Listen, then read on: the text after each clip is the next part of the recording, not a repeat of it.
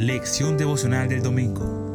Domingo 28 de junio del año 2020. ¿Podemos comunicarnos con los muertos? No vayas por la senda de los impíos. No sigas el camino de los malvados. Proverbios 4:14. Eran mis años de adolescencia. Yo estudiaba secundaria en un conocido instituto de la ciudad. Recuerdo que alguien sugirió que sería muy interesante ir a Platón a medianoche para jugar en la huilla. Era una tremenda locura. Pero hubieron muchos que aceptaron el reto. Todo lo que hacía era por diversión, también por búsqueda de aventuras, pero no entendían todas las consecuencias que traían sus acciones.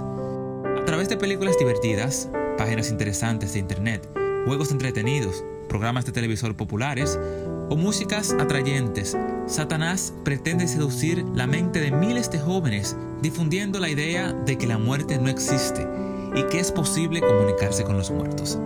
Son muchos los jóvenes que muerden los anzuelos y se adientran en ese tenebroso mundo del ocultismo.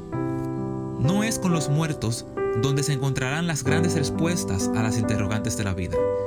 Por eso, advierten las escrituras, si alguien os dice, consultad la pitonicia y a los agorreos que susurran y musitan.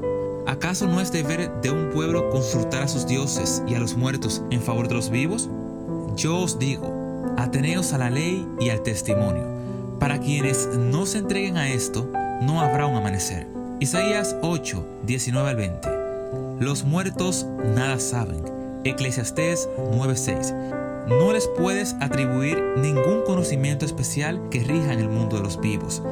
Todas esas ideas tienen origen en religiones paganas de la antigüedad. Pero si fuese poco, la magia y la brujería pueden desatar poderes en la naturaleza dominante y mortal. Éxodo 7:11, 12, 22, 8:7, 18, 19. El espiritismo no es un juego. El poder del mal es real. Las batallas que libramos no es contra carne ni hueso, sino contra principados y potestades, contra los que gobiernan las tinieblas de este mundo y contra hueses espirituales de maldad en las regiones celestes. Efesios 6:12. A muchos jóvenes le costará la vida la incursión en el mundo de las tinieblas. Las consecuencias son sumamente peligrosas y es que la Biblia hace una advertencia muy importante. Y esto no debe sorprenderos, porque hasta Satanás mismo se disfraza de ángel de luz. Segunda de Corintios 11:14. Esos supuestos espíritus de los difuntos que pretenden aparecerse en secciones espirituales son en realidad demonios disfrazados de tus seres queridos.